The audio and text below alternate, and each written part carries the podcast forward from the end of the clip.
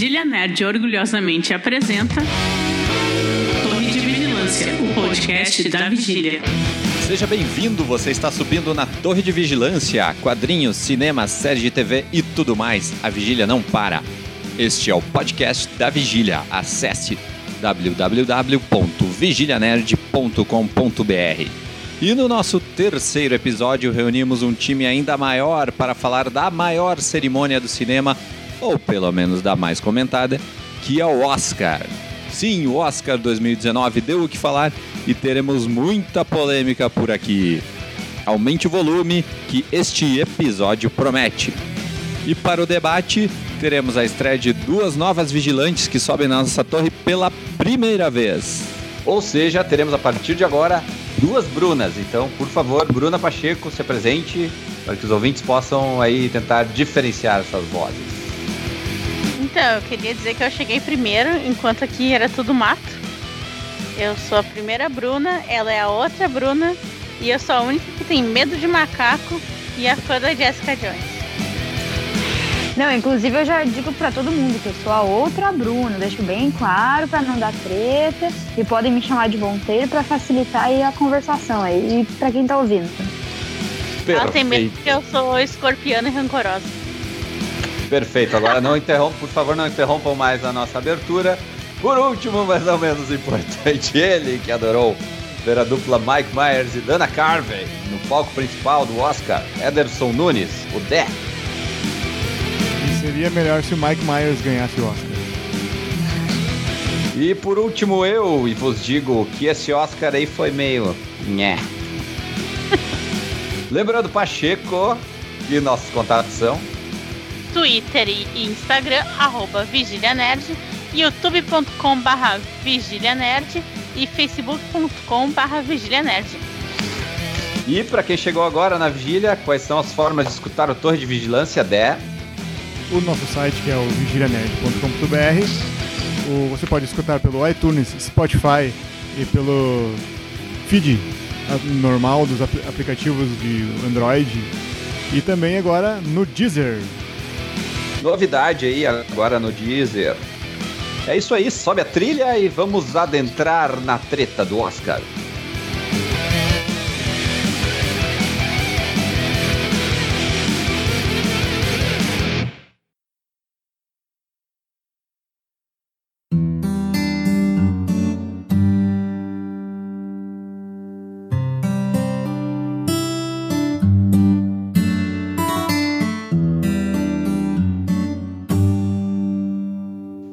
Muito bem, meus amigos.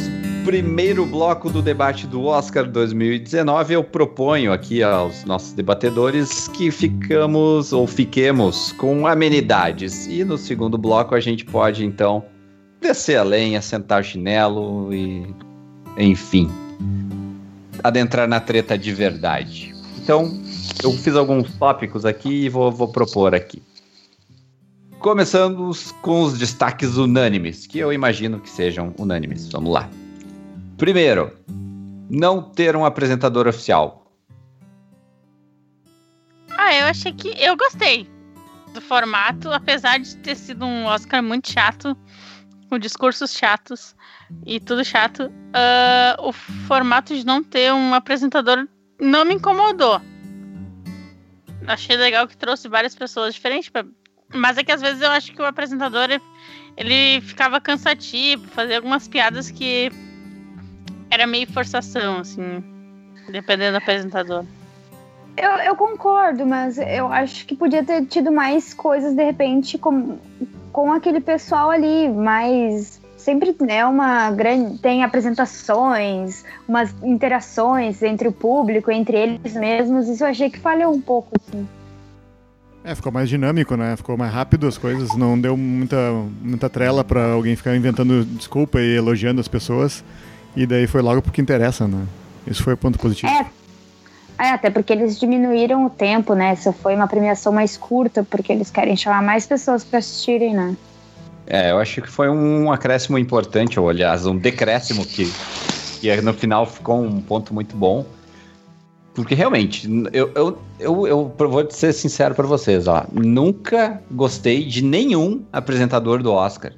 Nenhum. Eles nenhum. Sempre me irritaram. Todos sempre, eles me irritaram. exatamente. Sempre servia lá pra contar piada sem graça, ficar irritando, interagir, botar alguém numa saia justa, sabe? Muito chato mesmo. Então eu acho que ou me tirando esse personagem que só matava tempo e, e fazia gracinhas, a gente foi pro que, que importava mesmo. Então, pela primeira vez na vida eu, eu terminei de assistir o Oscars e não tava cansado.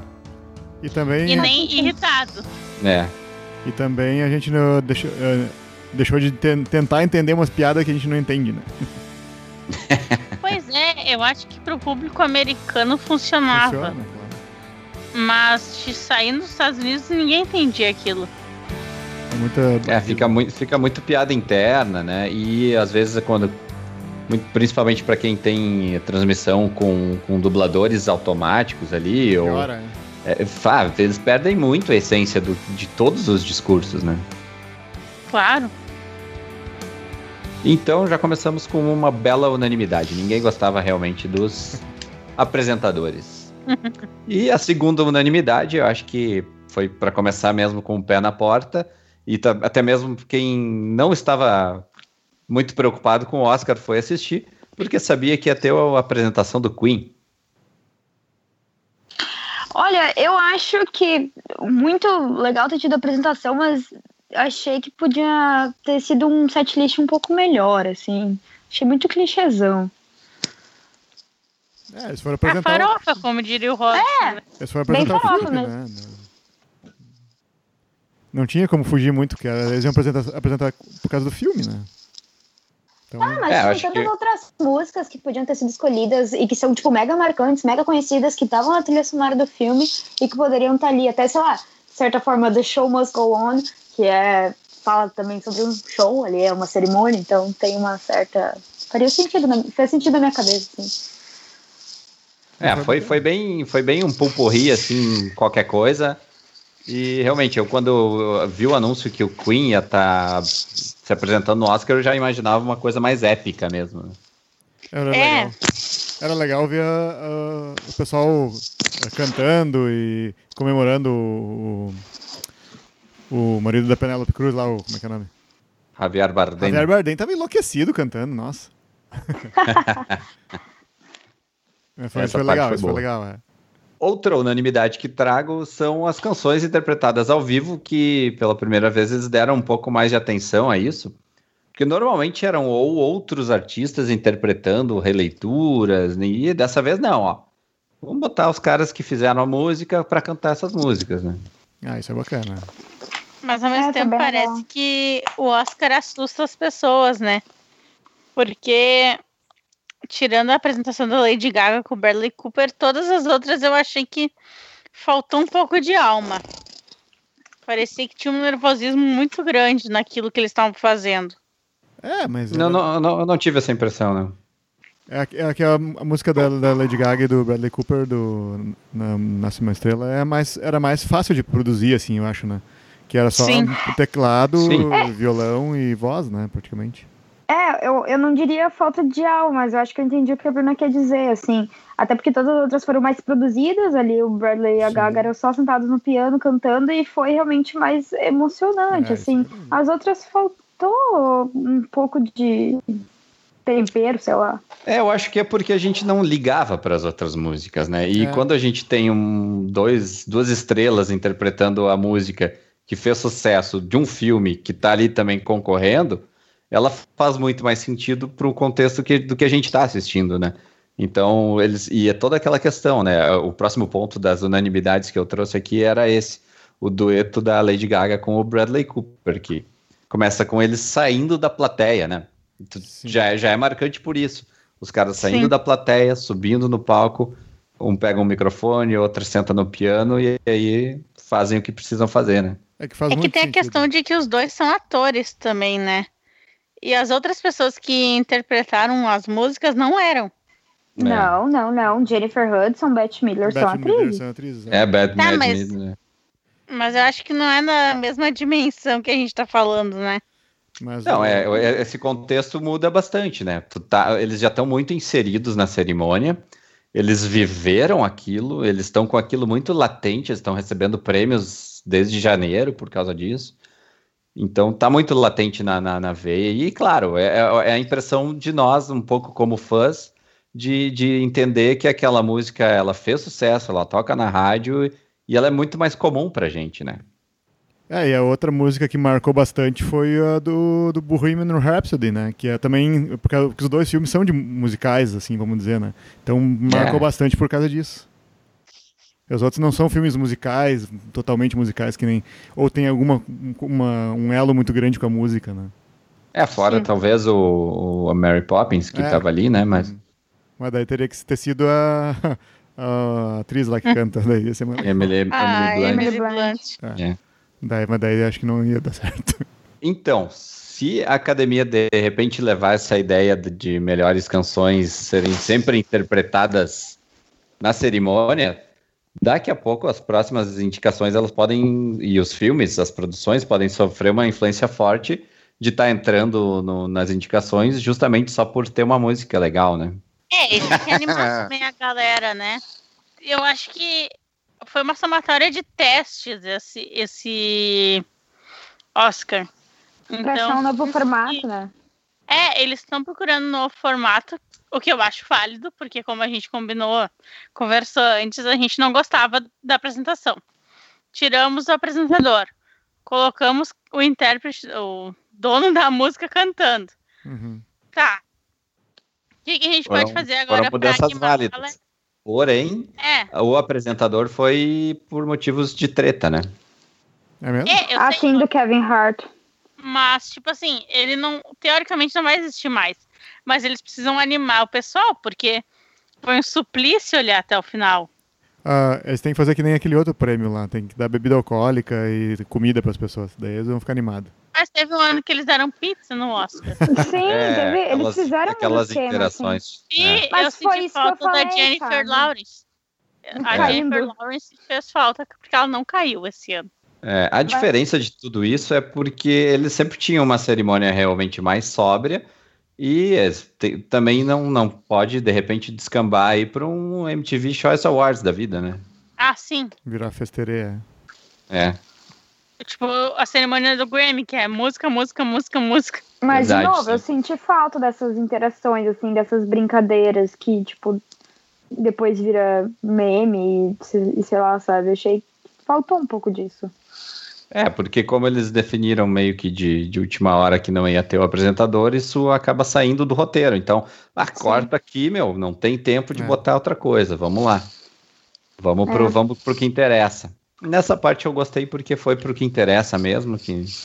E aí, claro, temos os discursos da galera, né? Enfim, não sei se vocês querem destacar algum deles. Eu gostei do discurso da Olivia Colman lá, que ela era a, a, a girl de todo mundo lá.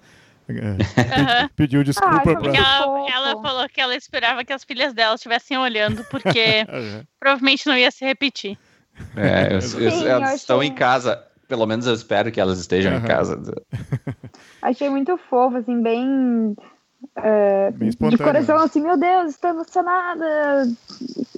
Apesar espontâneo, de. Espontâneo, né? É. é isso, espontâneo, essa era a palavra que eu queria. Foi bem, bem divertido. Pediu assim. desculpa pra Glenn Close, que era o Oscar dela, né? É, foi boa. Foi e já boa. tinha uma desculpa pra Glenn Close que eu roubei o Oscar dela. É, e daí ela, ela, ela, alucinada olhando pra todos os lados, daqui a pouco ela olhou a Lady Gaga. Lady Gaga, Lady Gaga tá ali, meu Deus. ah, eu adorei a parte que a Octavia Spencer foi, foi muito fangirl da Julia Roberts. Ela começou a gritar, tipo, Julia, meu Deus, eu te amo! Do nada assim jogou. Jogou pra galera. É, teve vários que, que, são meio sem noção, assim, que levam um texto gigante, começam a ler, e daí os caras são obrigados a cortar, né? Não tem como. Achei, achei, é. errado, achei errado aquele discurso no celular. O papel é muito Sim, mais fácil. eu ia falar disso. Capaz, então, no festival de, até no festival de cinema a gente vê esse tipo de coisa, né? É. Papel já Só vai ganhar o prêmiozinho, vamos pensar no. Vamos, vamos. Vamos um banho ali. É, faz ali um. Um banho vai pensando no discurso. É, ou anota, né, e tal. Fica mais classe, eu acho, né? Levar um celular, daqui a pouco o celular lá tá com uma capinha toda colorida, com glitter, né? Eu levaria, eu Ah, mas levaria bem que celular. teve. A gente teve aquela tia que tinha a bolsinha dela. E daí, cada vez que ela ganhava, ela abria uma bolsinha pra tirar um papel todo amassado. Daí também não, né, gente? não precisa levar a bolsa pro palco. Teve aquele discurso bem legal que foi de um dos prêmios vencedores de Pantera Negra, acho que foi de figurino, Ah, sim. não tenho certeza. Foi um discurso bem bacana também, que ela falou sobre a mãe dela, falou sobre, né, que tiveram várias mulheres negras ganhando prêmios. Isso foi, tipo, um- uma baita realização, né, porque algumas categorias nunca tinham sido indicadas mulheres negras antes nessa para esses prêmios, né? É, nunca tinham sido indicadas, né? Foi uma, uma coisa inédita mesmo.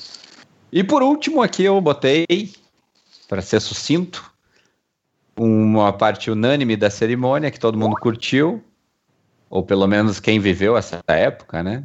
Que foi o resgate do Mike Myers e do Dana Carvey, que lá em 1992 e 93 imortalizaram os personagens Wayne no Quanto Mais Idiota Melhor, essa melhor tradução de título que eu já vi aqui no Brasil. E os caras chegaram lá interpretando os caras, né? Gritando e fazendo o que eles faziam mesmo, né? Sim, é. Era o, o Wayne e o Gart. O, o Mike Myers, ele tá no filme do Bohemian Rhapsody, né? Ele é um, tipo, um dos produtores lá que não aceita eles de, qualquer- de jeito nenhum. né? É, ele, ele, ele, ele não quer fazer as, as, as vontades do Queen, É, né? E aí, claro, ele tá lá pra fazer a piada exatamente. porque ele botou o Queen no filme dele, lá de 92, que eles estão no, no carro e ele bota a fita, né? Fita cassete. Aham. e toca o Bohemian Rhapsody e to- todos cantam, sabe? É muito, é muito, muito massa É essa muito parte marcante, do filme, né? E aí ele faz lá a piada no Bohemian Rhapsody. Ah, essa música aqui nunca alguém, nunca jovens vão escutar no seu carro balançando a cabeça. É. E aí, Bela é- referência. E é um muito, clássico. é bom, muito boa essa referência. que Bruna, você pelo jeito não assistiu esse filme, não? Qual? Eu? Pacheco. Então, a gente. Não vi. Não vi é o Não tipo de vi, filme que eu assisto. Eu acho que a Bruna Monteiro assistiu, né? Não, pior que não. Mas, tipo, mas, tipo, Se eu, Eu já sou mais muita- 10 anos mais nova que tu, Robson. Ah, mas a Bruna é Bruna, a Bruna ela tem uma, uma, uma veia mais rock and roll e ela pode ter visto esse filme. É, não, pior que foi é falha minha mesmo, porque eu tô muito ligada nesse filme e não assisti ainda, mas acho ele muito massa. Ah, Principalmente por causa dessa referência de Bohemian, né? É, Não, não, é, não não, é, não, falhei não é só, não é só de Bohemian, tem várias músicas ali, Led Zeppelin, Sim, sim, tô Aerosmith. ligado. Vale a pena, então, se você, como as Brunas, não assistiu Quanto Mais Idiota Melhor. Vale lembrar que é uma comédia de 92, de 93, né? Então, Então, você pode ir à locadora mais próxima e alugar o VHS. Então não vai estar dando, né? é, é um filme que envelheceu mal, né? Se a gente for pensar, É, porque tem várias provavelmente, piadas ali que provavelmente ele envelheceu mal, porque vai ter piada ali que não, É. não soa bem hoje. Mas vale pela emotividade do momento. É, porque pra quem não sabe, o Mike Myers e o Dana Carvey, eles tinham esse quadro do Wayne Words no Saturday Night Live da época. E eles eram o que hoje os maiores humoristas aí, não sei quem que eu poderia citar na atualidade. Aí, sei lá. Eu, eu- meio que, o que me veio na cabeça é o Adam Sandler, mas o Adam Sandler também era do Saturday Night Live, né? no americano, não sei. Os norte-americanos, é, esses é o, mais. o- é, eu acho que é o Keegan Michael Key e o. Keegan Michael Key, o próprio Aziz Tem a, Ansari, a Tiffany Haddish. é, tipo o Aziz Ansari, né? Esses caras são o- hoje o que já foi um dia Mike Myers, né? Exatamente. Mike. Mas vale a pena, vale a pena o resgate aí do quanto mais idiota melhor. Se você não assistiu, gosta de rock and roll, gosta de comédia, fica a dica. Mais algum ponto unânime aí que vocês recordem? Se não, a gente vai pro bloco da treta e a gente entra de sola. Eu, eu quero ir de soco, porque eu tô fazendo bloco. Bora, bora. Terminamos o nosso primeiro bloco, que aí não desgrude do nosso podcast, porque o segundo bloco promete.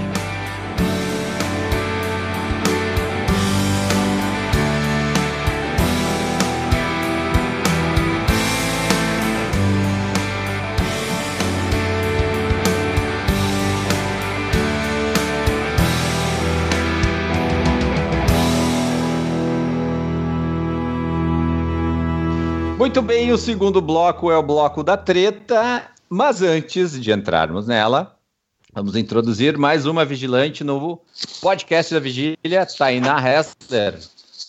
Olá. Ai, normalmente vocês me veem nos stories, não aqui, então, olá. Muito bem, muito bem. E agora no bloco da treta, eu já vou deixar o exercício, o tema de casa aí para vocês todos formatarem membros desse humilde podcast, forma, formatem aí rapidinho o que seria o Oscar perfeito de vocês nas principais categorias, que no final desse bloco a gente vai falar. Então agora é hora de tretar. Vamos falar do que a gente não gostou, que não foi unanimidade e o que, do que foi ruim. E aí, começamos com Uma Bohemian Rhapsody. É que é uma unanimidade. Vamos direto ao ponto, né? E essa é uma unanimidade. Também é Ai, uma unanimidade, ai, uma desculpa. unani- Poxa, erramos. unanimidade negativa. É um filme todo errado, né? Vamos falar de coisa ruim. É. Não entendemos porque eles ganham tantos prêmios assim, né? Que é um Não filme... entendemos porque foi indicado. Vamos começar aí. Foi. Não, peraí. Ai, e o melhor ator, gente? Foi feio, foi, foi. Foi triste, né? Pois é, e daí come- começou aí ganhando prêmio e prêmio, eu ficava só botei ela na cabeça assim, não, não, cara. Como eu Não me acompanhei todos- todas as outras premiações, eu imaginei que seria o melhor ator, né? E eu ficava pensando, não pode ser. O Oscar vai me surpreender. Eu não sofri umas cinco vezes pro Oscar não me surpreender. É, Eu pensei, a- eu pensei a mesma coisa. Eu, fiquei tipo, ai, não, não vão fazer isso. Não, tem, tem, não pode ser isso aí. É Mas será que isso é uma forma de realmente fazer o que eles queriam, que é atingir mais o pessoal, mais o público blockbuster? É, popularizar, digamos assim, É. a cerimônia. é É, tem- co- complicado, né? Porque, vamos lá, ele estava concorrendo com, com o Christian Bale, que tinha dedicado que, tinha dedicado sua estatueta lá no Globo de Ouro a Satanás. Que- ou seja, ele ia falar isso de novo, que a gente perdeu essa. E, cara, Viggo Mortensen, William Dafoe, né? O próprio Bradley Cooper, que eu adorei, Nasce Uma Não, Estrela. o Bradley Cooper, né? Ah, vamos, vamos fazer a comparação com o Rami Malek. O, o Rami Malek não cantou as músicas do Queen. O Bradley Cooper cantou. Dublou, Né? dublou. É. Daí, co- como é que. Como, é. como- Isso aí não tem Tipo, como. não é o Não tem primeiro grande filme do Rami Malek? É, É. com certeza. É, Faz do primeiro grande aquela- filme dele Oscar. Não entendi. Não ele fez aquela série que o Dé acompanha, não é? Não, o Mr. Mr. Mr. Robot. Robot. Não, ele é ah, ótimo. Mr. Isso. Ele é ótimo no Mr. Robot. Não, não, ele não é um ator medíocre, assim. Mas pra, É, e na, pra isso não serviu. Né, na verdade, tipo, não entendam mal, né?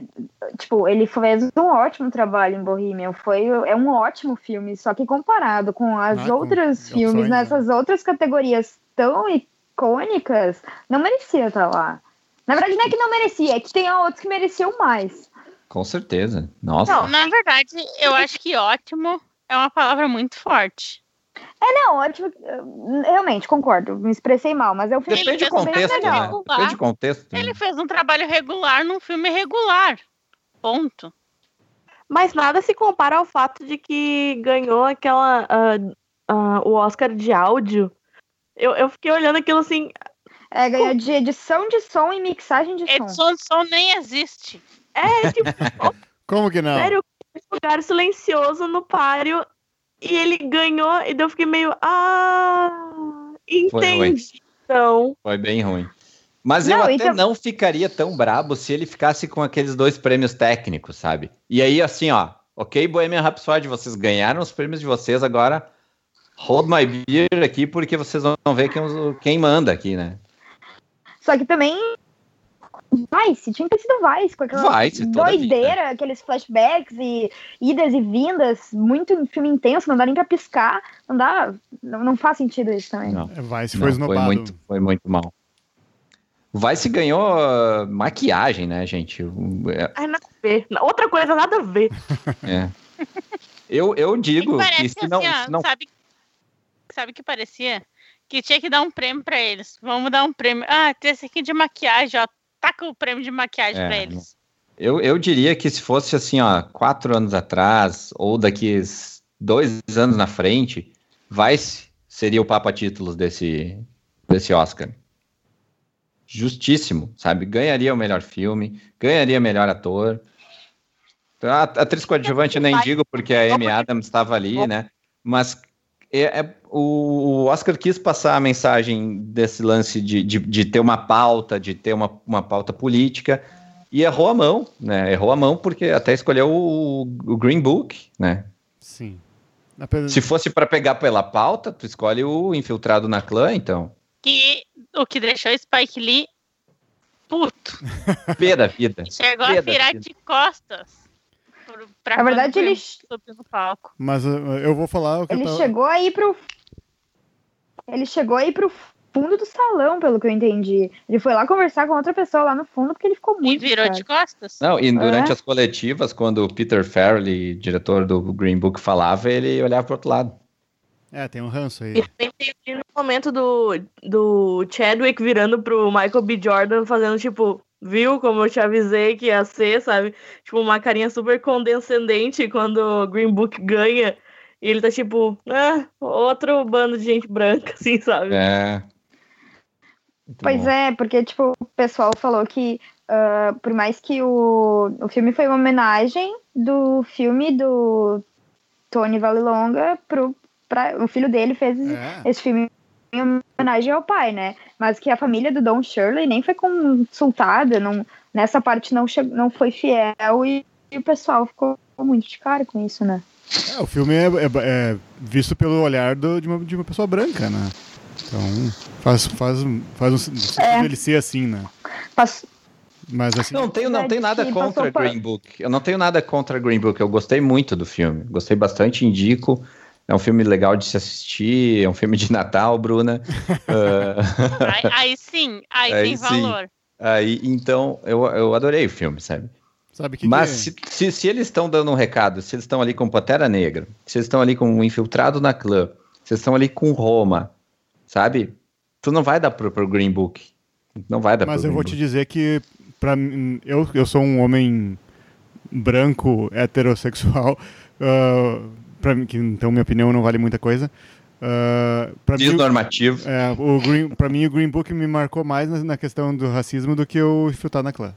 Pela questão que Eu entendo Infiltra- o que tu quer dizer. Porque o- pra mim, o Infiltrado na Clã ele é mais um filme de ação. E o Green Book já é mais um É. drama.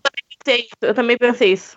Então, pra Porque mim. ele é muito, muito mais movimentado também do que Green Book é. Sim, sim. Então, eu acho que tem uma questão ali, não é o que a gente viu, mas o que tá por trás.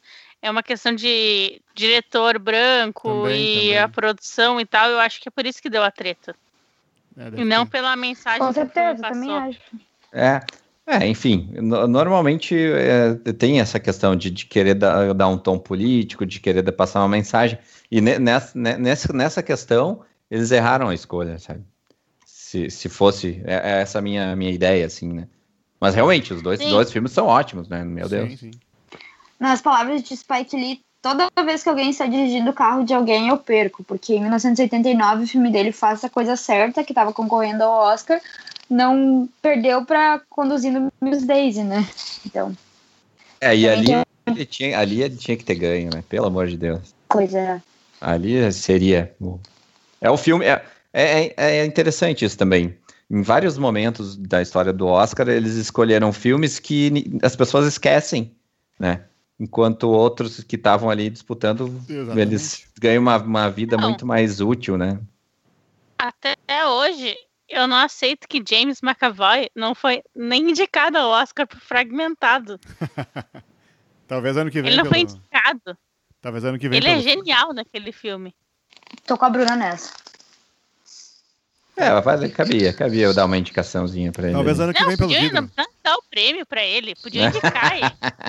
Talvez ano É, que vem pelo vidro. Era- era- Talvez Pode ano, que vem, talvez ano que vem pelo vidro. Não. Não, Não porque ele, ele não é nem 10% do que ele foi. em- É, é fragmentado. verdade. É verdade. Foi muito Porque aquém. é fragmentado, ele segura um filme sozinho com 26 personalidades. e esqueceram dele. É. E fragmentado é umas três vezes melhor que vidro, né? Três? Três ou 26. três e meio, por aí. 26 vezes. Uns cinco vezes, talvez. Vai, eu ainda não assisti, vida. É, Preciso assistir. Eu fiquei bem triste, mas é. é, é aquele, é aquele filme falta. que o hype derruba, né?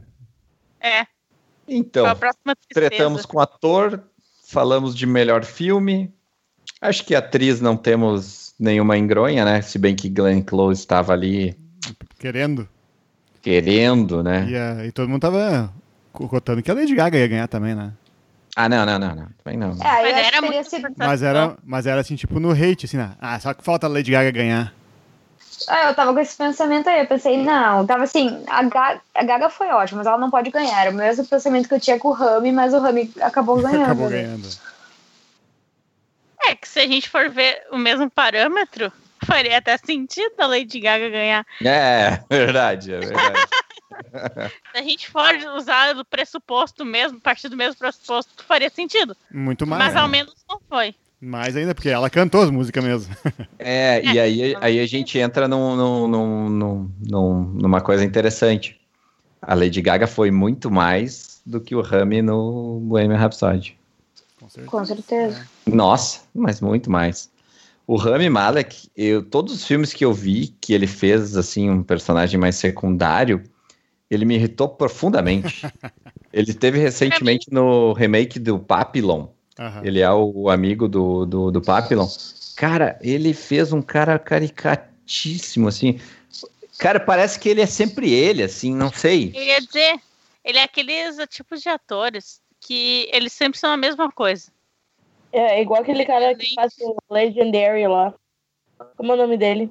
Ah, o Neil Patrick Harris. Neil Patrick Harris, é.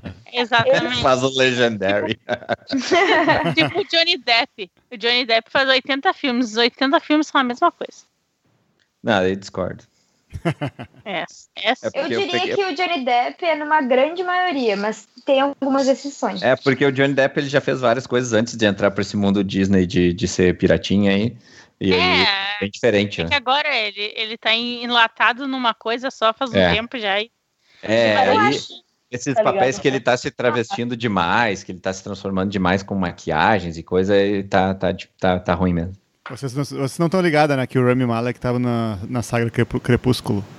Eu tô ligada? não. Eu tô ele bem fazia? ligada. Tá Ele me era um zoando? dos- Ah, eu queria dizer que a nossa nova participante, Bruna Monteiro, é fã da saga Crepúsculo.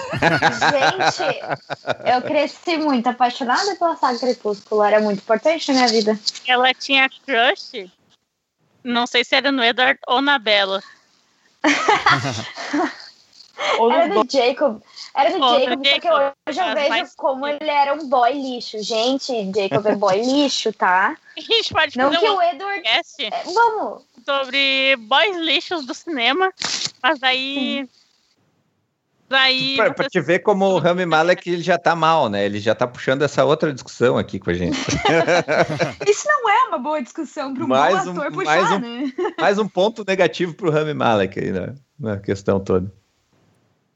Será que ele vai olhar pra esse Oscar e pensar: porra, eu não devia ter ganhado esse prêmio? Eu não mereci. Sei lá, ele tem que ter uma Acho que não, autocrítica. sabe por quê? Porque ele tá dando várias entrevistas em diversos talk shows americanos e britânicos, dizendo assim: ai, eu tô sendo tratado como Fred Mercury, eu tô sendo tratado como um rockstar. Ai, é tão bom, só que é tão estranho. Ai, ontem eu jantei com um Beatle. Ele tá muito vivendo dessa vida, sabe? É, Sim, eu pra vi. ele, pra ele é super bom, né? Putz. Ele tá vivendo uma vida tipo o cara que matou o Gianni Versace.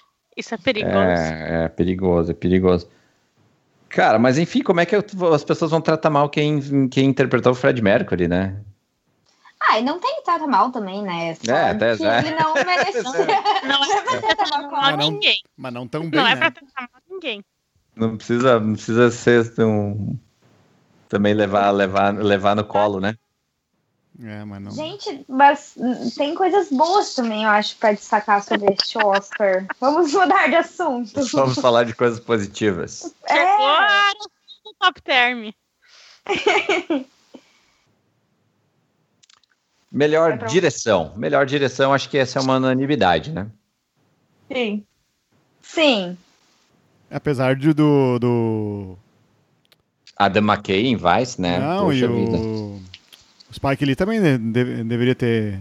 Poderia ter. É, essa aqui tava uma briga de cachorro grande, né? Tava boa. Até, até a Guerra Fria ali tava meio correndo muito por fora, porque foi um filme também que as pessoas não assistiram. É. Mas, cara, Infiltrado na Clã, a gente tem aquele, aquele final que é assim, sair com um soco na barriga, né? É. Mas eu, eu, eu acredito que o Spike ele poderia ter ganho, né? Pra- pelo menos ele não, não ficar tão xarope, tão, tão chateado assim, né? Pior, é verdade.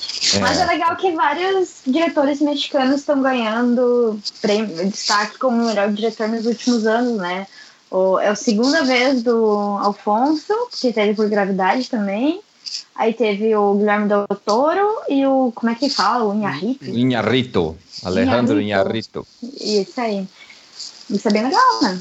Mas eu, eu, Ah, mas- eu acho que o, Spike ele pode fazer coisa melhor ainda. Ele é um cara genial e pode fazer um filme muito mais tri. Muito mais tri. É, uma das coisas que me incomodou quando eu vi o Infiltrado na Clã é que no final, apesar de, todas aquelas imagens nos, nos darem um pouco de, daquele soco no estômago, parece que ele, ele errou o, o, o tempo, assim, sabe? O tempo de, de, de passar aquilo.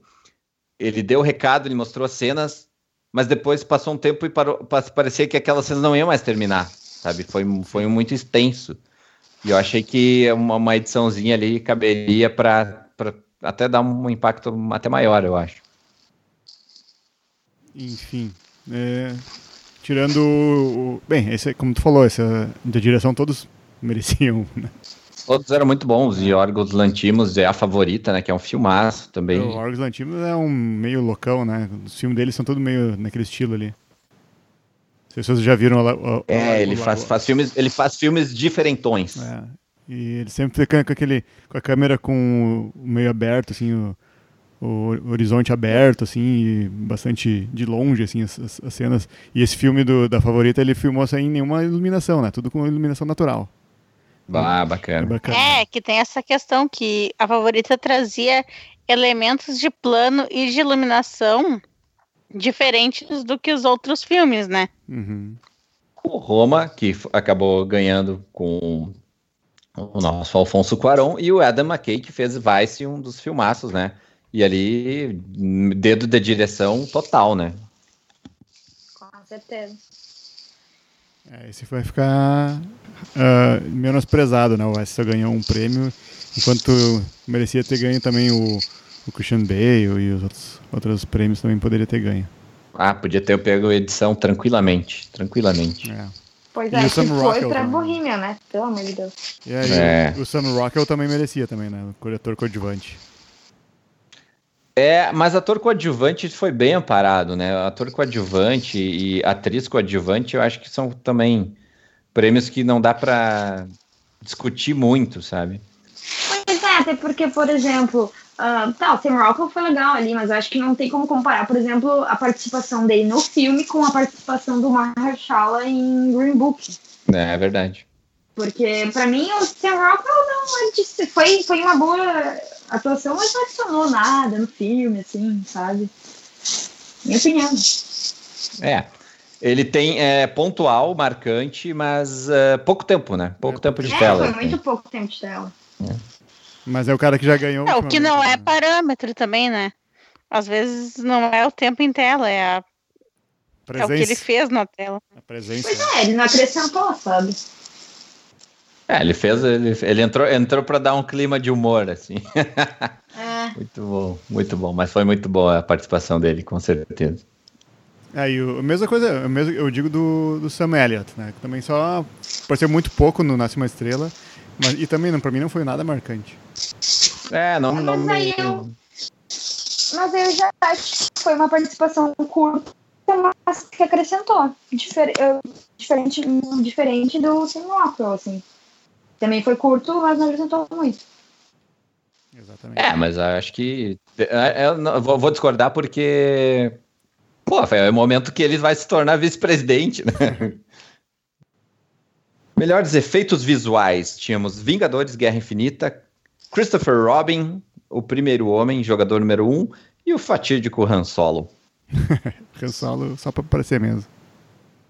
É só porque é Star Wars eles É. colocam na lista. Acho que isso aí foi. Foi, foi ok, né?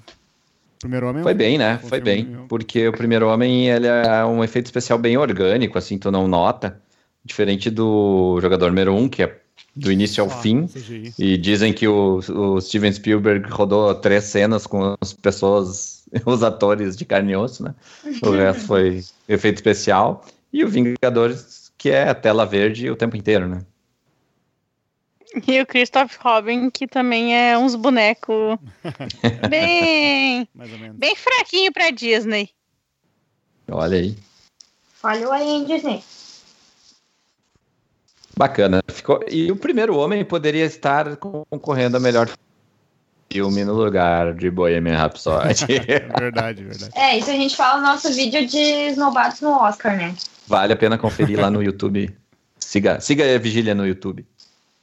Ah, É, é que eu acho que o lobby, o lobby de Bohemian Rhapsody foi forte. Bom, né?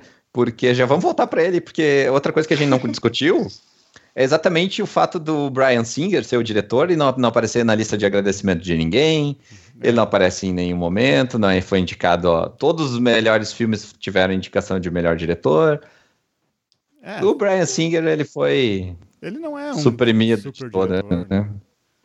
Ele não é um super diretor, assim, com talentos incríveis, né? É por isso que Bohemian não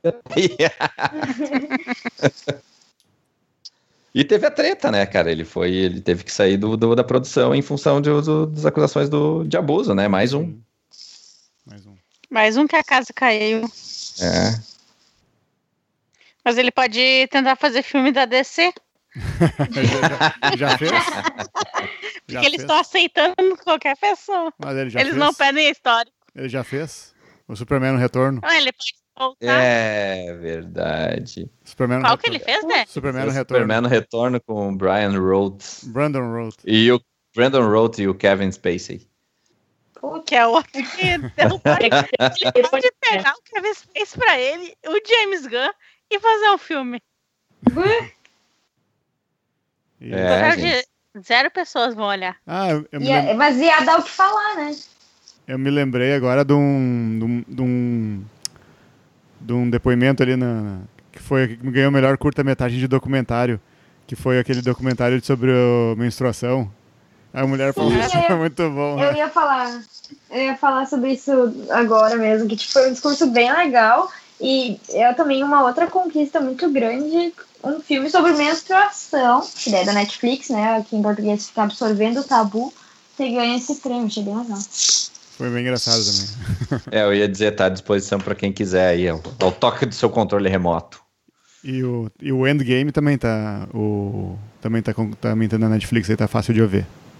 Opa, bacana. Boas dicas, boas dicas. O Endgame que não é o Vingadores, o Endgame. Ultimato.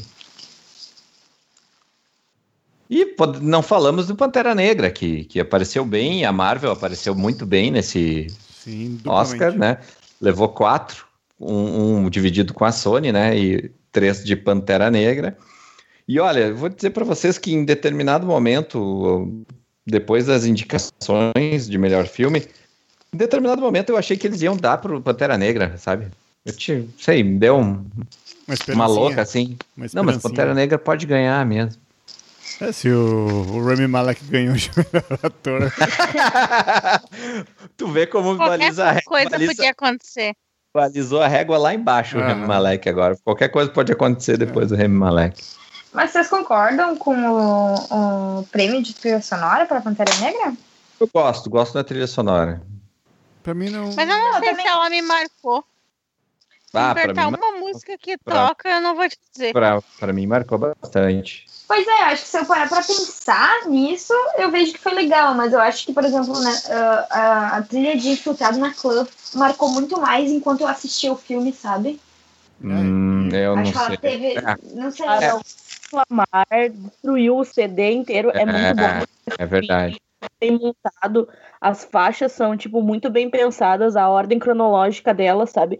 E os artistas que participaram também. Tipo assim, as letras são pesadas, a batida é pesada, as faixas têm uma ordem cronológica que faz sentido, tipo assim, tu não entra com uma música qualquer, assim, tipo, ah, olha, aqui tá uma música de abertura, não. É uma música que faz sentido no decorrer da história, sabe? E Kendrick Lamar, né, gente? É difícil tu ter uma produção de música melhor que a dele agora, sabe? É, eu tô com a Thais, porque eu saí do, do filme com a música na cabeça e ela. Quando eu penso em Pantera Negra, já me vem a música de novo, assim. E tem a música com uh, The Weeknd, que, é sempre, que ela sempre começa, tipo, com I am, I am always ready for the war again. E é tipo quando os caras estão se arrumando pra entrar na guerra, daí tu fica assim, ó. Meu Deus, eu também tô É. pronta. Muito bom. vamos lá. E o nosso Homem-Aranha no Aranha Verso, né? Ah, esse. é- Deveria ter colocado no bloco primeiro, né? Que é uma una- unanimidade. Exatamente. É que a Thay não tava, a gente precisava É. da Thay pra falar isso. Foi unânime. Barra É. já. Quase, quase me retirei do grupo quando achei que não era unânime, fiquei meio. Não vou poder estar olhando aí, galera. Desculpa, não posso Não, não. respeitar. Mas, é, não, mas, porque a gente é, ia expulsar quem não, não, não concordasse com essa aí. Não, eu, eu posso falar Colocar- bastante sobre isso, porque eu assisti os concorrentes. E, na verdade, como o Homem-Aranha no Aranha Verso foi muito bom. Mas ele também não tinha nem concorrente à altura, assim. Os Incríveis 2 foi legal, mas não trouxe Mas- nada de novo. O Wi-Fi Ralph mesmo é assim. massa, mas também não, não é nem perto do primeiro. E daí a briga de cachorro grande não aconteceu. Ah, mas É, eu, não rolou. eu, eu- se for, se for pensar em, tipo, em segundo lugar nessa, nessa categoria, eu ia, eu ia colocar a Ilha dos Cachorros, que esse filme é muito massa. É muito É, eu acho que sim. Acho é que sim. Muito legal. Uhum. Ah, o filme é muito louco, né, cara? Mas eu acho que não é melhor, não é nem perto de Homem-Aranha no Aranha Verso. visualmente não tem como ganhar, né? Mas assim, a Ilha dos Cachorros eu digo o roteiro, ah, ah, toda a parte de, de- da história mesmo, o con- conceito da história, eu acho mais legal que o Homem-Aranha. Apesar de eu ser. É, o Ilha, o. Ilha de Cachorros, ele podia estar no lugar do Bohemian Rhapsody em melhor filme. Podia. podia. Qualquer um melhor que. Eu devia ter saído de baixo no lugar de Bohemian Rhapsody. Tá de baixo. Não, Segue não, não, não, não, aí não, não. Fiz essa experiência, não aconselho, gente. Não assista Sai de Baixo. Cadê Benzinho? Benzinho podia estar concorrendo. No lugar de Bohemian Rhapsody. Ai, gente. O Ilha dos Cachorros é muito lindo e a história também é muito cativante. Eu, eu, eu, eu que sou fanboy do Homem-Aranha, acho que a história do Ilha dos Cachorros é melhor que do Homem-Aranha. Ah, sim, porque é um outro contexto, né? Um Sim. outro contexto. Muito legal. Vale a pena, assistam Ilha dos Cachorros quando puderem. Então, eh, só pra quem não sabe do que a gente tá falando, é uma animação do Wes Anderson. Exatamente. Então, É, e, e do Isso, Wes Anderson, é. tu, tu, bate o olho, tu sabe que é dele, né? É as, incrível. cores, as cores nunca mentem. É, é incrível o visual. Pô, é, ele e o Tim Burton, acho que eu sempre repito isso. Ele e o Tim Burton, tu bate o olho, tu sabe que são deles os, os- as produções. São estéticas muito próprias, né? É. Agora também o Yorgos Lantimos, né? do- a favorita também. Tu bate o olho, tu É. Sim. Já reconhece. Eu queria fazer um Assinatura. comentário que eu tive um tiro muito pela culatra nisso aí, fazendo o texto sobre o tapete vermelho do Oscar, né? Que eu vi um vestido da mãe dos dragões lá. Emília nunca- Clarke. A mãe dos dragões lá. Eu nunca assisti Game of Thrones, então eu não, não tinha noção de quem ela era, entendeu? E daí eu tive que catar pra saber de quem era o vestido. E era Balmain, e eu tava tipo assim, nossa, eu passei uma meia hora olhando pro, pro meu computador, tipo, nossa, mas a assinatura é tão nada a ver. E sempre tem uma assinatura tão direitinha, sabe? E daí agora, sempre que eu vejo um filme, tá decidido na minha vida, eu vou ter que procurar quem é o diretor. Eu não vou acreditar mais. Porque vai que um dia eles mudam. Vai, vai que um dia tudo mudou. Eu fiquei muito sem chão. É, não, não, mas tem. é, são poucos que, que tu, tu tem essa, essa pegada de bater o olho, né? Acho que daqui a pouco o Quentin Tarantino também tem. Assinatura. O Alfred Hitchcock, é, essas assinaturas são bem particulares. Steven Spielberg, né? são, são caras fora de série mesmo. Próxima categoria. E aí, vamos agora então ao nosso Oscar dos sonhos, pode ser? Pode, pode. Vamos lá, quem se habilita ao primeiro? É o melhor filme? Acho que a gente É, fala. vo- Vamos pegar um. o primeiro os coadjuvantes, diretor e melhor filme. Ah, e os atores também, desculpa. No caso, tu vai pegar e se dizer a categoria e cada um diz o que achou, né? Isso, vamos lá. Tá, pode crer. Vamos lá. Atriz coadjuvante. Eu gostei como foi. Eu, Eu tava. Acho, acho Regina. King. É. Eu não vi o É? filme, eu não vi esse filme, mas eu gosto da Ra- Rachel Weisz.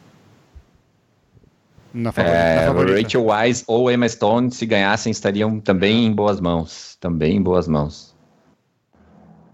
Vamos para melhor ator coadjuvante. Esse acho que é unânime, né? É, a gente não precisa É. nem falar sobre. Porque o Adam Driver não dá, né? Não. Aí sim, Gente. jogava tudo pro ar daí.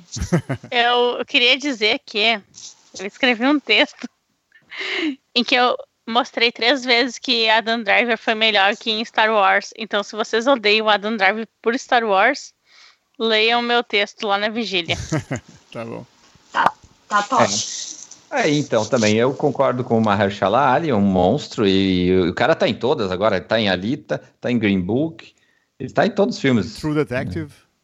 True Detective, Ele tá é a dominando. nova, a Mer- nova Meryl Streep. É. Todo ano 18 filmes.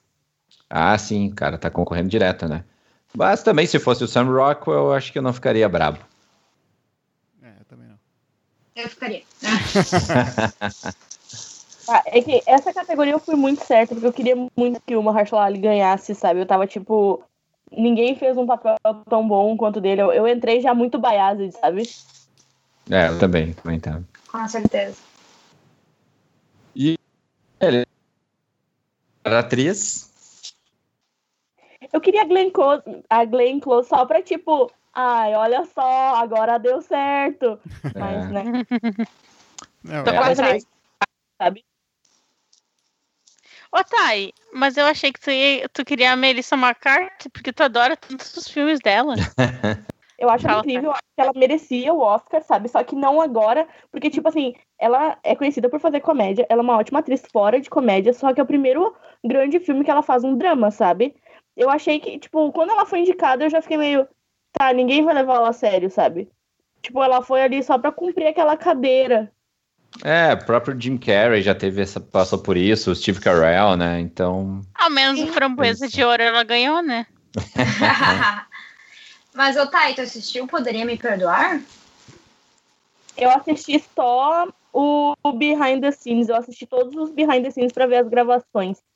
eu acho que esse aí foi. Pois é, e ali foi essa revelação dela, né? Sim. Esse não chegou no Brasil ainda, né? Chegou, chegou, tá em cartaz. Chegou? Uhum. Ah, tá. Esse aí foi meio que Então. quase unânime, né? O Olivia Colman foi, mandou muito bem na favorita. Mandou, mandou bem. Rainha, né? nossa, um surtadano. Mas tu sabe que eu achei ela muito mais secundária do que, tipo, principal, sabe? Porque ah, eu assisti faz pouco tempo, acho que foi semana passada que eu assisti a favorita. E, sinceramente, né, é um romance lésbico por poder de uma nação. E, tipo, as atrizes estavam concorrendo como coadjuvante. Muito mais principal. A, a- a treta principal entre, eram entre as coadjuvantes, né? Que, pelo menos em nível de Oscar aqui, né? ah, era a história toda contida entre Emma Stone e Rachel Weisz, né? E é muito legal. E claro, quando ela entra, a Olivia Colman entra na história, também fica um triângulo perfeito, assim. E eu acho que valorizaram muito essa questão da. Ela, ela tá uma senhora que não sabe o que é da vida, não sabe, tá apavorada, não sabe o que quer fazer, mas no outro momento ela é uma pessoa cruel, sabe? Eu acho que eles valorizaram muito essa pegada de, de qualidade que ela conseguiu Pode, pode dar spoiler? Pode, né? Pode, pode. Sim. Tipo assim, ela começa o. ela começa o filme, tipo assim, tá, olha só, ela tá fazendo esse castelo pra essa mina que é só amiga dela, né?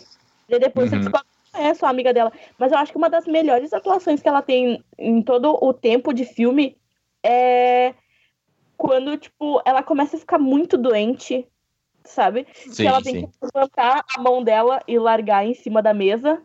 Sabe, tu vê como ela tá cansada. Tipo, eu acho que ali foram as melhores partes, porque tá, né? Tipo, existe uma disputa e tal, pela atenção da rainha, porque a rainha tá ficando meio pirada e tal. Ela tem aquele monte de coelho, que inclusive foi uma tiração de. Aham.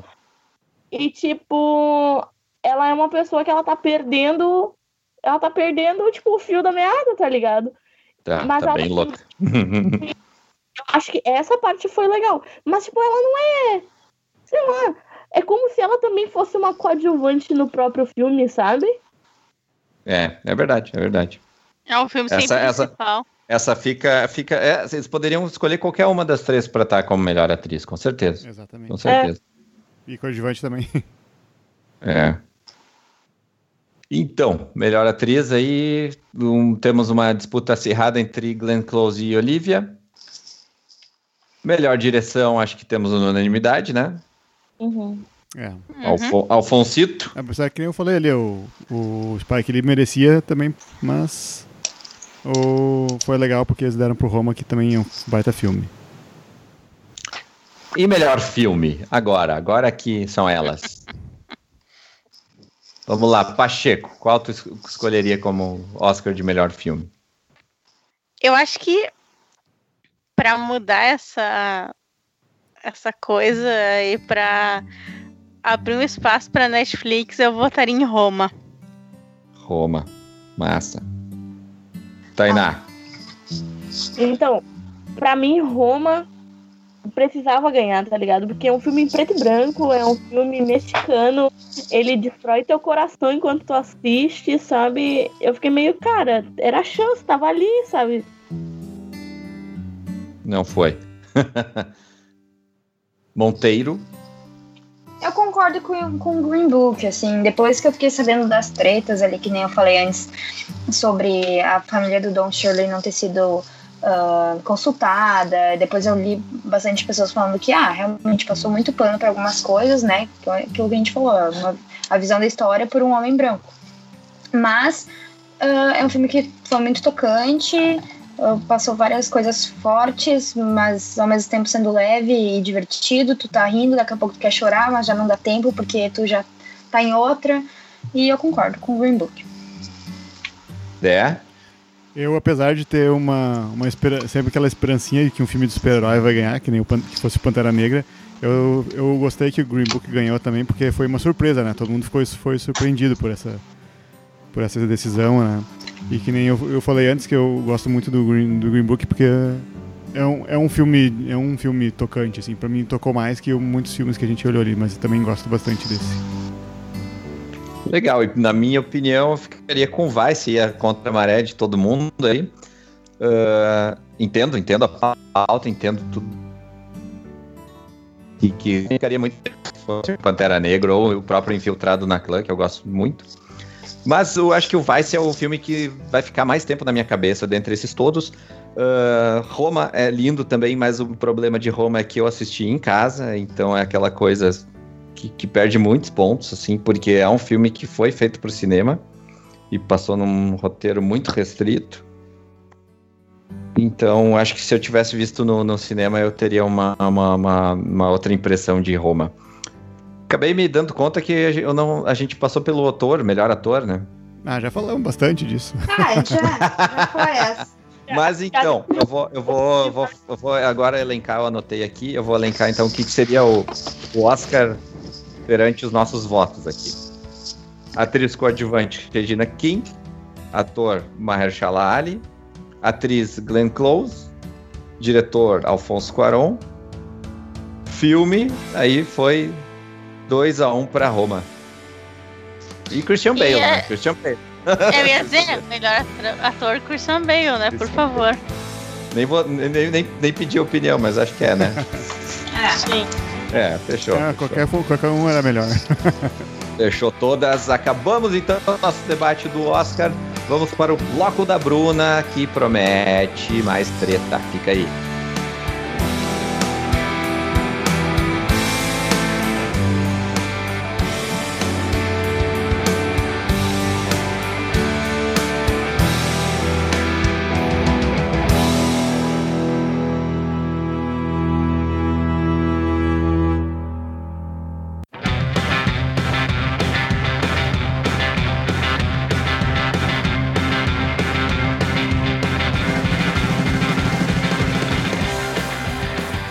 Muito bem, e o nosso terceiro bloco desse podcast sobre o Oscar, vamos adentrar na fofocas.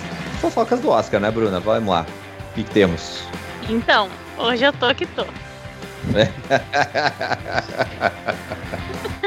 Pra começar, eu queria dizer que se vocês gostaram do vestido que a Lady Gaga usou no Oscar, vocês podem comprar eles. Ele. Olha a ideia, imagina Olha aí. poder comprar o vestido da Lady Gaga. É que, teve- que nem teve o cara que usou um vestido lá, por que, que não? Por que que não, né? O Mas vestido tem tá... os vestidos com bolso agora que são tendência. É, eu achei muito legal que, pra explicar pra nossa audiência qualificada, que a gente tava conversando sobre o Oscar durante o tapete vermelho e o Def ficou chocadíssimo que o vestido tinha bolsa. Como nunca que usei. explicar que tem até Dá pra, colocar o, dá pra colocar o celular do carregador do celular. Os níquel, é muito prático, gente. Melhor É coisa. triste? os O níquel, canivete. os níquel, Sim, Canivete. o canivete. Que a gente nunca sabe quando tem que descascar uma fruta, né, Robson? Ah, uma bergamota. Bergamota não precisa. Enfim, o vestido que a Lady Gaga usou pode sair aí pela bagatela de 6 mil euros ou mais ou menos 24 mil reais. Ah, achei que era mais, né? Achei que era mais. Tainá, tu pode falar pra gente sobre esse vestido que tu adorou? Cara, achei o. bah, Que tristeza, né? Eu escolhi não falar sobre esse vestido de tanta raiva que eu tive dele. Lady Gaga, que é conhecidíssima por fazer extravagâncias e tal, foi com o vestido todo preto. Gosto, gosto, gosto, gosto da descrição de Lady Gaga. Ah, ah, tudo bem, o vestido todo preto. Daí coloca o quê? Um colar da Tiffany no, no pescoço, que é, sei lá, 13 milhões de dólares. É 30 milhões. Óbvio só. E eu tava assistindo o Oscar, né? Aí eu falei, eu vi ela entrando, eu falei, não preciso nem bater o olho duas vezes pra dizer que aquele colar é Tiffany. e aí, depois a mídia internacional tava até muito assim, ah, não, porque ela queria falar sobre. Ela queria prestar homenagem a Audrey Hepburn. E eu, tipo, ai, para! Já chega. Pra começar, eles não precisam nem comprar, né? Eles ganham tudo lá das marcas. tudo. É permuta, Robson, tem que É. devolver. Devolve depois, né? Não, mas devolve mesmo. Mulheres de um Segredo. Sim. É. Não, pior que devolve, né? Você não acha que a Lady Gaga comprou aquele colar? Sim, ela vai lá pra promover a marca, né? Se bem que ela tem uma Se bem coleção de etiquetas do Michael Jackson, né? Então talvez ela compre esse tipo de coisa. Uma coleção de quê? É, mas o Michael Jackson daí tá, tá relacionado com a música e tal, né? Tem um... Talvez ela era pobre. Talvez ela sempre quis ter um colar da Tiffany, agora tem dinheiro, ela pode comprar. Né? Acho válido. É, Ela, ela, É tipo- ela, ela tem que fazer uma turnê pra pagar esse colar. Tipo, a gente, se a gente quiser ter um. Quando eu era criança, eu queria ter um Buzz Light, Lightyear que falava. Quero comprar agora na minha vida adulta. Cada um com seus problemas. Por que ele não comprou? Eu nunca achei o que eu queria quando eu Que é era aquele, criança. hein? aquele gigante, tu quer grandão aquele? É, eu quero igual Vai. do. Aquele é, uns, aquele é uns 300 pilas. É. E é um boneco que fala, né? Eu não posso morar com a minha mãe e comprar aquele boneco que ela vai ficar enlouquecida. É. E 300. Estourou o orçamento, tem que ser no mínimo. É, Né? não. E, aí, e ainda mais que o boneco vai ser do tamanho da Bruna, então ela pode ser confundida em casa. Ou a minha irmã pode usar contra mim, então é melhor não. É verdade. Imagina se ela sequestra. É. Ruim, né? Enfim, ah, o Spike Lee estava completamente bêbado durante os bastidores do Oscar e falou que ele tomou seis taças e já sabe por quê. Então vai no que a gente falou antes, que ele ficou É. puto com o Green Book e tomou todas. Não, mas seis Ai, taças não dá pra se embriagar, hein? Só se tiver com Ai. muita barriga vazia. Mas Spike Lee, gente como a gente, né? Tá triste, vai lá afogar as mágoas num drinkzinho, né? Mas aqui a gente é uma cervejinha. Ele deve estar tomando um champanhe caríssimo lá. É. Mas igual, né? Falando em gente como a gente, Bruna Marquezine se derrete ao ver, ao ver Chris Evans no Oscar e falou: mozão. Ela gravou alguns stories dizendo que ela tem crush no Chris Evans. Não vou julgar. Quem não tem?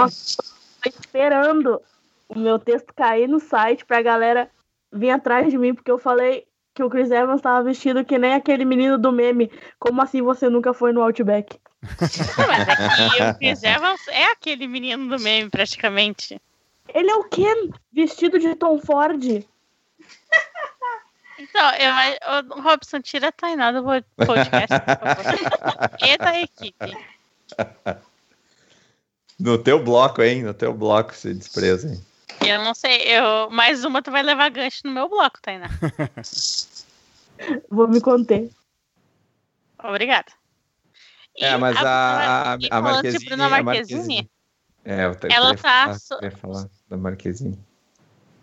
fala, Robson, fala que Agora não quero mais falar. Ô, mas a Bruna Marquezine voltou com o Neymar? Ou... Não, não, Não. voltou nada. Não, pelo é amor de fake Deus. news.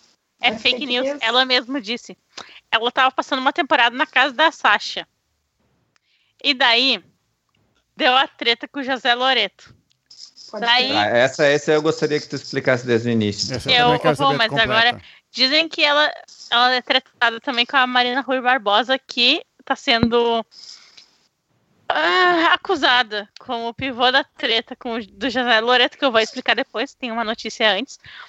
Ah, mas daí as pessoas, 126 mil pessoas pararam de seguir a Bruna Marquezine. E daí tem gente dizendo é Quantas? 126 mil, porque ela tem 34 mil 500 e 34 milhões de pessoas seguindo ela. Mas sabia que Siga a. Vigília Nerd no Instagram. É, não. Que a Bruna Marquezine? É. Enfim, e daí ela andou perdendo seguidores por causa de uma treta que não é nem com ela. Pois é, não tem nada a ver com bater, né? Mas antes de explicar essa treta, eu queria dizer que a ex-esposa de Bradley Cooper comentou sobre química do ator com Lady Gaga. Aí, Abre aspas.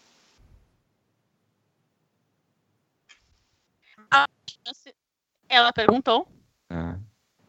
Ela disse que a, que a química foi tão visível que não teria como ninguém ter visto. E daí o ator Dave Spade perguntou, botou uma foto do show e perguntou: há alguma chance desses dois não estarem transando? uh, Ai, gente.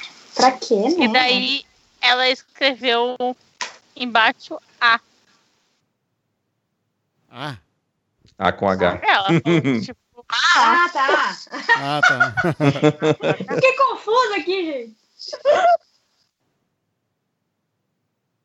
Ah, então. Ai, mas que. Pra que espalhar treta assim, sendo que o cara tava lá com a esposa, né? Desnecessário. e ela. Não, mas a- essa era a ex-esposa, né?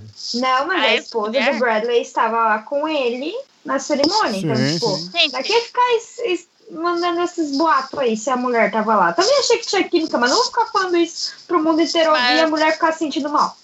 Tá, mas isso não Aí- foi a ex-esposa que botou? Sim. Não, foi outro cara. Foi o David Não, Spade. o, o- o- não, era James Spade. David Spade. É, o David David- Spade ah, tá. escreveu. E daí ela disse que não tinha nada a ver. A ex-esposa. ah, tá. Só que ela. E, só que é a mesma pessoa que disse que o Bradley Cooper não é charmoso e atraente. Aí, Olha aí. É porque o Twitter aceita tudo. Então, né, eu acho que essa mulher não tá com nada. É, mas foi tu que selecionou essa matéria aí. É que eu Acho achei também- que vocês iam ter mais informações sobre Não, a não. treta. Eu queria minha- saber a minha do José Loreto. informação- A minha informação é aqui, ó. Tô lendo aqui a manchete agora. Ah, as provas de que não há climão entre Lady Gaga e Irina Shayk, que é a atual do Bradley Cooper. Então, gente, né? Pra que ficar tretando a vida alheia? Eles não estão nem aí, Então. eles estão estão em Noronha vou- aí, da Lady Gaga agora. Eu vou pegar o gancho e vou jogar pra explicar a treta que o Robson está ansioso. É, essa que eu quero saber. até o... quando o Dé escreve que sabe de uma treta, é porque a treta foi longe. Vamos lá. Sim, vamos lá, tá? Muita atenção nos nomes e cargos dessas pessoas. Eu vou pegar um papel aqui. Um ator chamado José Loreto, que pra galã falta muito. Muito. Muito. É. Que era casado até umas, uns 10 dias atrás com uma moça muito bonita chamada Débora Nascimento. Que inclusive tá no filme do Hulk. É Débora verdade. Nascimento, Débora Nascimento está no filme do Hulk, exatamente. Débora Nascimento e José do Loreto têm uma filha de 10 meses chamada Bela.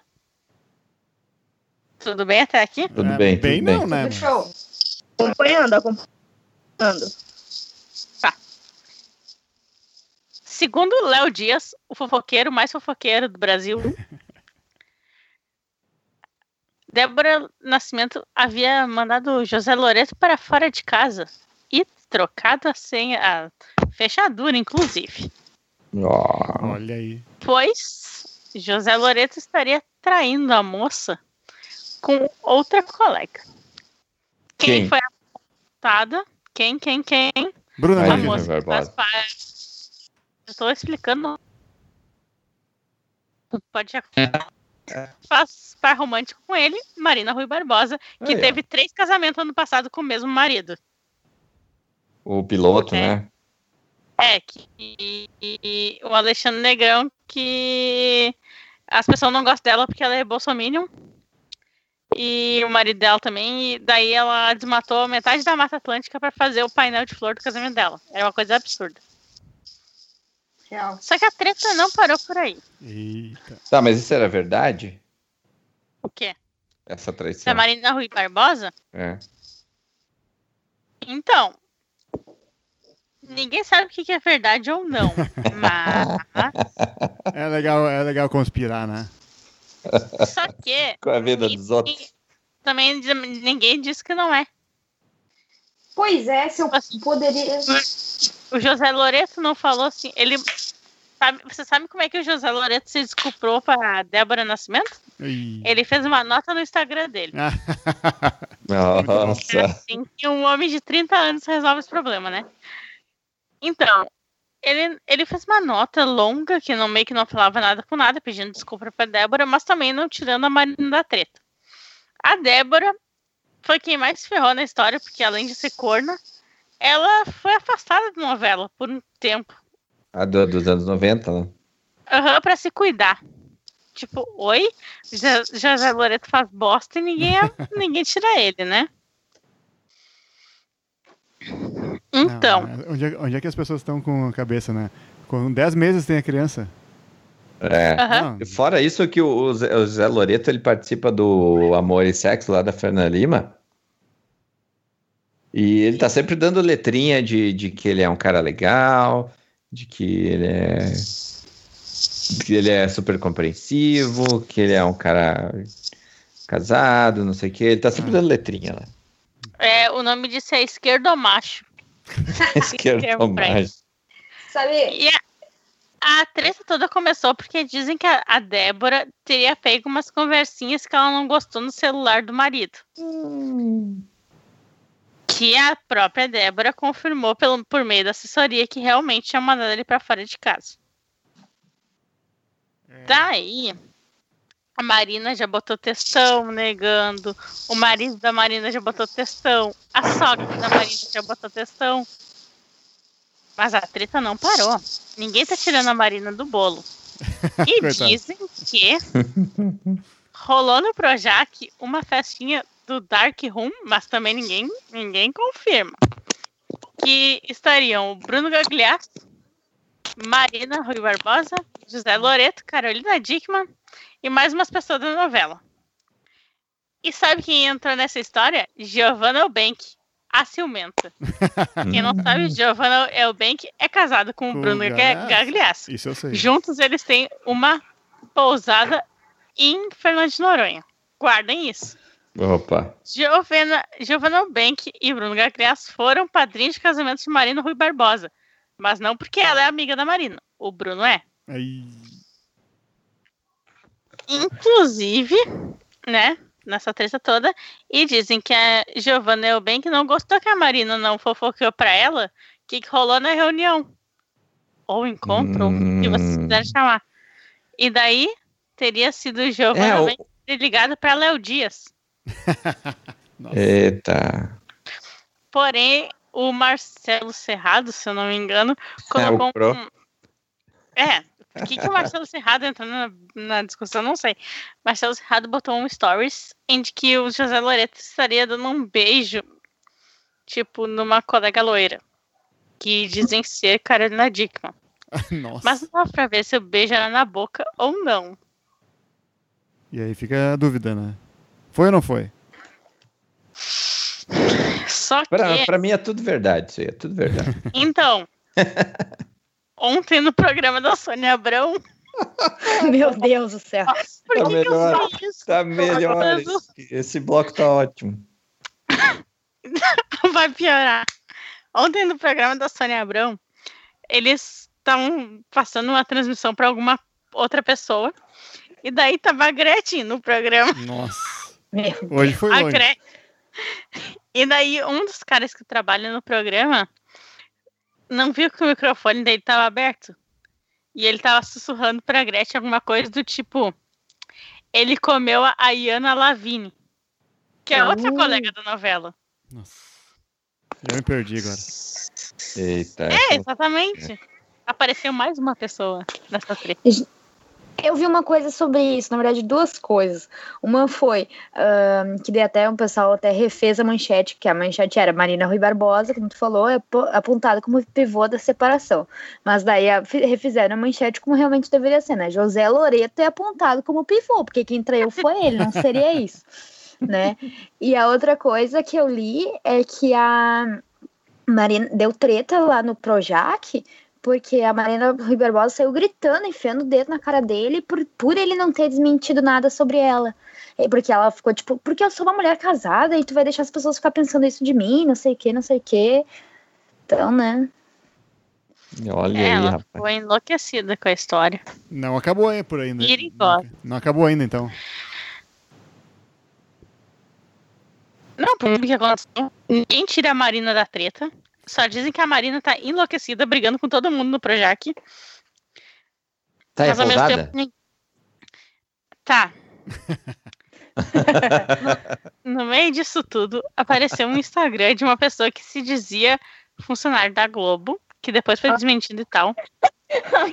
Não, essa parte é pior. É, a pessoa. Daí ela, a pessoa provando que tinha um tal do Dark Room na Globo. Depois descobrindo que era um Dark fã Room é da massa, Marina. hein? O Dark Room é tipo É, Dark Deep Room é muito Webs. É, a Deep Web da Globo. É, o- é, Daí, é o motel que tem essa piranga ali em Araricá ali que tem o Dark Room. viu? De- Deve tá sabendo tudo de motel em Ararica. Caramba. Ah, e daí a pessoa colocou no Instagram que quem tem teto de vidro é o pessoal do No- de Noronha. O que, que acontece? Todos os anos, no ano novo, Giovanna Eubank, Bruno Gagliasso e todos os amigos dele, tipo Bruno Marquezine, passam o ano novo em Noronha. Oi, Thay. Luísa Sonza também estava lá esse ano. Luísa Sonsa.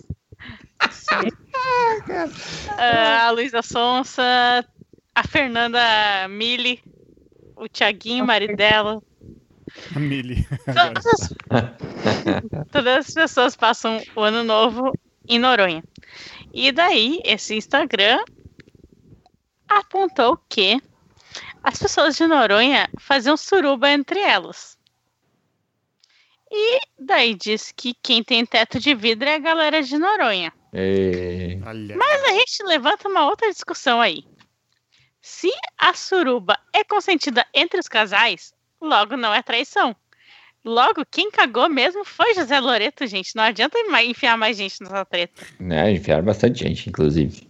Porque assim, ó, sinceramente, todo mundo é adulto, tá? O fetiche, uma vez que tá todo mundo concordando, é livre. O problema é o cara. Que saiu comendo os colegas Pois do é. trabalho. Exatamente. Ele não aprendeu que onde é uma se coisa, ganha é outra. Não aprendeu se ganha o pão, se come a carne. E, a- e a- onde é que entra a família real nisso tudo? Não, essa aí é Já uma foram matéria. Noronha. Já foram pra Noronha. Então, imagina. Se o príncipe Harry fosse solteiro, ele estaria com Bruna Marquezine em Noronha, É, sem, dúvida, sem dúvidas. Exatamente, exatamente. fumando maconha, inclusive. Inclusive, a, a- o grande problema da Marquezine foi ter nascido uma geração depois, né? Que ela seria a nossa Meghan Markle. Certamente. Até tipo física parecido. Pelo menos ela largou do Neymar. Ah, inclusive a Bruna Marquezine esses dias uma menina retweetou uma matéria que era boatos apontam que Neymar e Bruna Marquezine voltaram e marcou a Marquezine e disse te entendo amiga e daí a Bruna Marquezine botou assim isso é fake news mas força aí moça Toma! Mas como pro Dé não ficar triste. Oba. Não, antes, antes da família real, eu vou dar uma matéria. Eu só vou ler a manchete, daí vocês podem se di- dissertar. Simone, irmã de Simária, é salva por fãs após passar por apuros na estrada. A cantora teve pneu furado e ainda, esquece, ainda quase deu um calote não planejado no pedágio. Simone, da dupla com a Simária, esqueceu de levar dinheiro e não tinha dinheiro para passar no pedágio. E daí os fãs pagaram o pedágio dela. Ah, meu Deus. Ah, pobrezinha. Cara, isso tava nos meus selecionados do Google hoje e eu fiquei me perguntando por muito tempo como o Google decidiu me oferecer essa notícia. Eu pagaria. Quem é a Simone? É a irmã da Simária? Eu, Quem é? eu inclusive, Ah, pagar, pagar Ah, a Simária também. Elas cantam aquela música Regime Fechado. E a protagonista do clipe é Giovanna Bank. Olha aí. Ó, voltamos pra Noronha. Tudo se conecta. Ó. É, essas que são do, do, do The Voice? Eu acho que elas estavam no The Voice isso, como par. Ah, tá. Elas eram juradas no The Voice, sim. Ah, então tá. Então agora eu sei quem é. Mas pagaria o, o pedágio delas tranquilo. Eu também. Pode crer, pode crer. Tu parece Tá, um mas eu. dinheiro pra botar eu, gasolina. gostaria- eu quero fechar com a família real, Fecha, fecha. dizendo que Meghan Markle e Príncipe Harry comem pombo em viagem ao Marrocos. Quem nunca? Eita, nós. O Duque e a Duquesa de Sussex provaram um prato típico local feito com a ave. É Achei Game nojento. of Thrones, Game of Thrones. Pior que ela tá grávida, ela podia ficar negando todas essas coisas, né? Ela, isso é muito É. bom. Ah, não vou comer pombo porque eu tô grávida. Tô enjoada aqui. Ai, não dá, gente. Tem uma foto dela agarrada na no carne de pombo. Vou salvar aqui puder. Pô, galera, não é tão diferente assim. Eu não sei. Nunca Tainá comi, é pombo, nunca comi. pombo. com- Nunca comi. Tudo bem, vai frango. Flango, é flango. mas Um frango. pombo é o rato de asas. Tem dois. É, é bem, é bem, é bem complicado. Atirando, atirando nos pombos no meio do, do, tipo, de São Paulo. Não é, tipo, na Praça das Pombas em Novo Hamburgo. Ah, eu concordo. Pombo é nojento, mas ah, é questão cultural, é diferente, né, cara? Não, mas é, é, É outra realidade. É real. Muita galera caça pombo pra, pra comer. Às vezes, Porém, quebra- às vezes quebram o dente, porque mordem o chumbo que mataram o bicho. né? mas se eu estivesse grávida e fosse a Meghan Markle, eu ia usar essa desculpa. É, mas lá é clássico, né? Então... Aí tu ia virar notícia no mundo inteiro dizendo que tu era nojenta. Ah, mas eu ia ser certo. Mas isso já é notícia no mundo inteiro. É, Tainá, que dúvida. Já tá na boca do povo. E aí? Então tá, fechou? Fechou? Fechou com essa, me despeço. Fechou com essa. Com essa, então vamos direto para as nossas dicas do programa. Todos estão apostos com a sua dica final para a gente. Sabem? Estão ligados? Não lembram? E... Então tá, vamos embora. Vai lá, começa contigo mesmo, Pacheco. Eu queria dizer, eu queria indicar uma série de textos que eu tô fazendo. Putz, Vamos se autopromover aqui. É isso aí, tem que ter material exclusivo.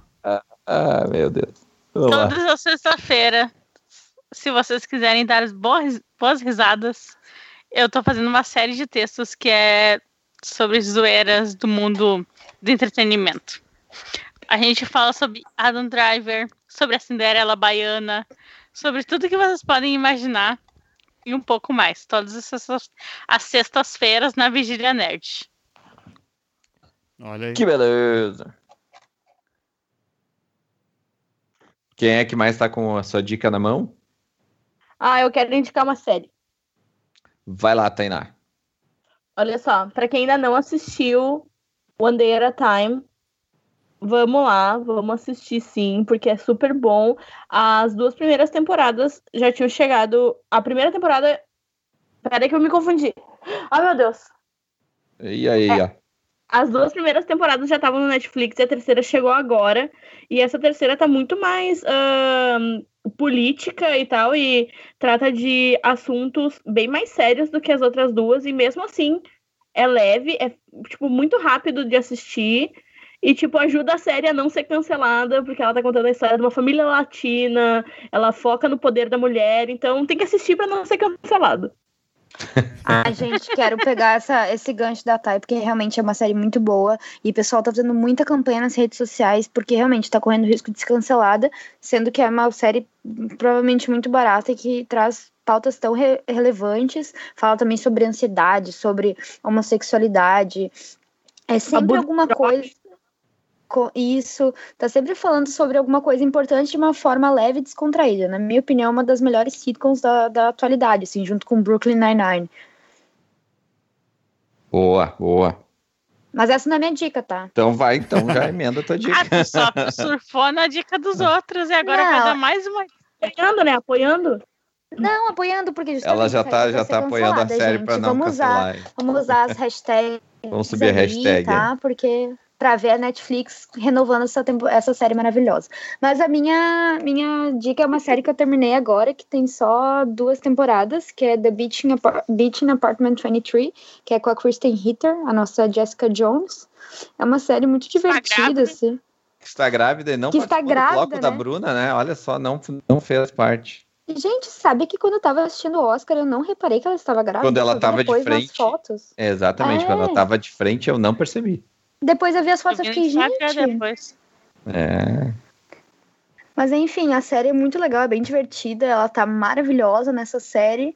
E ela tá com um Nossa, empresário bom, né? Por que, que ela tava fazendo lá no Oscar? Pois é, não sei. não sei porque ela Aquele tava lá. marido feio dela tem alguma coisa? Cadê, cadê Luke Cage, né? Deixa eu ver quem é que é o marido dela. Quem é que é o marido dela? É uma pessoa muito feia. É o cara. É o, é, o, é o ator aquele que fez o artista do desastre real. Aquele. É mesmo? Ah, Não, não é, tô brincando. Mas poderia Eu ser. achei que vocês iam me xingar. É que eu não sei, né? Como é que eu vou contestar? É que ele, É. ele parece um velho que, que tá bêbado. Daqui tá bem. Ah, mas enfim, a série é bem legal, bem divertida, foi cancelada, tem apenas duas temporadas e, tipo, isso soma o quê? Uns 26 episódios, eu acho. E é bem legal ver a Kristen nesse papel tão divertido. Essa é a minha dica. Bacana, bacana. Dé, sua dica do episódio de hoje? Ah, como os gurias foram de séries, eu também vou, de uma série. Ah, o início da nova temporada de The Walking Dead. A gente achava que estava indo para mesmice e agora eles conseguiram. Tava mor ach- Achava que tava morto. É, mas retornou agora no, no final do ano passado e agora no início do ano voltou depois do hiato ali do, do ano novo e voltou com um vilão pior que o Negan. Se você achava que tivesse É. um, um vilão uh, horrível, que o Negan já era um, um- uma pessoa horrível, tem uma pessoa pior que ele, que é a personagem Alpha, que é interpretada pela Samantha Morton, aí, que já fez Minority Report e outros filmes que nem os, o os Animais Fantásticos e outras. É uma atriz eh, conceituada também, né? Do mesmo porte, assim, vamos dizer, do, do cara que faz o Negan lá, né? Então voltou lá, deu uma mudada bastante no, no, no cast, vamos dizer assim, da série. E agora tá meio tenso ali com os, os sussurrantes, que são os, os zumbis que não são zumbis. Tá bem legal. Ei, olha aí. Olha aí, o Walking Dead é sempre isso, né? É, Uma temporada todo mundo quer odiar e outra temporada todo mundo quer adorar. é, não, tá bem, tá Ou a bem- mesma, dependendo do hiato aí também, né? É, tá bem, não, tá bem bacana agora. Vamos tomara que não, não desça muito, né? Continue nesse, nesse, nesse pico aí. É. Então eu vou eh, indicar uma HQ, uma graphic novel bem legal, que é uma quase que uma autobiografia do Stan Lee, que é incrível, fantástico, inacreditável, que é a biografia dele em quadrinhos, feita pelo Peter David e pelo Colin Doran, que saiu no Brasil pela Geektopia, que a gente teve uma homenagem bem rapidinho ali no Oscar, né, pela morte do Stan Lee. Então acho que vale muito a pena para quem ainda não se inteirou de toda a história do grande criador da Marvel e a grande cara da Marvel nos últimos anos, ou em quase todas, todos os anos, digamos assim. Vale muito a pena, é, ela é bem divertida, bem colorida, bem produzida, ela conta de uma forma bem lúdica, ele às vezes falando contigo, ele às vezes interagindo com a família dele, ou ele às vezes inter- interagindo com os próprios personagens, assim, recomendo muito. Incrível, fantástico e inacreditável. É uma HQ, né? Biográfica. É, É uma Sim. graphic novel bem legal. Eu fui influenciada digitalmente pelo Robson e eu comprei também. E achei muito massa. Vale investimento. É isso aí, galera. Então, ficamos por aqui com o nosso novo episódio do Torre de Vigilância. Debatemos o Oscar, debatemos o bloco da Bruna aí, que rendeu bastante. Temos as novas participantes do podcast, Bruna e Tainá. E vamos encerrar relembrando os nossos nossas redes sociais aí, Bruna. Qual Bruna? Qual Bruna? Eu! Twitter e Instagram, arroba Vigília Nerd, facebook.com.br Vigília Nerd e youtube.com.br Vigília Nerd. E der, só relembrando nossas internets da vida, onde se acha, onde se encontra o nosso Torre de Vigilância. Você pode escutar o Torre de Vigilância ou diretamente no site, se você está na frente do computador ou no, no celular, ou você pode baixar um qualquer ap- aplicativo de, de podcast, como o Podcast Addict ou o Google Podcasts. A gente está lá é só procurar no feed. Ou também no, no já clássico Spotify, iTunes e agora estamos no Deezer também. Só procurar lá por Vigília Nerd que vai encontrar nosso post- podcast lá. Torre de Vigilância tá em todas, então não tem desculpa para não escutar. É isso aí, voltamos em breve com mais um episódio do Torre de Vigilância. Fui! Até mais. Tchau!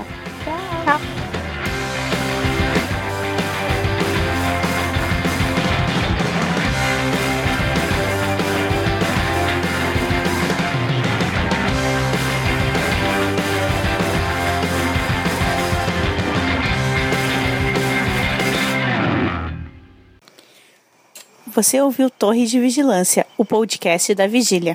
Acesse www.vigilianerd.com.br. A vigília não para. Quem mais? Quem mais? Quem é que está com a. O que, que é isso? Tá tremendo? É o da Bruna, estão ligando para ela ali. Não é o meu. Desculpa, É, Meu. da, da, da Monteiro. desculpa Tá. aí, gente.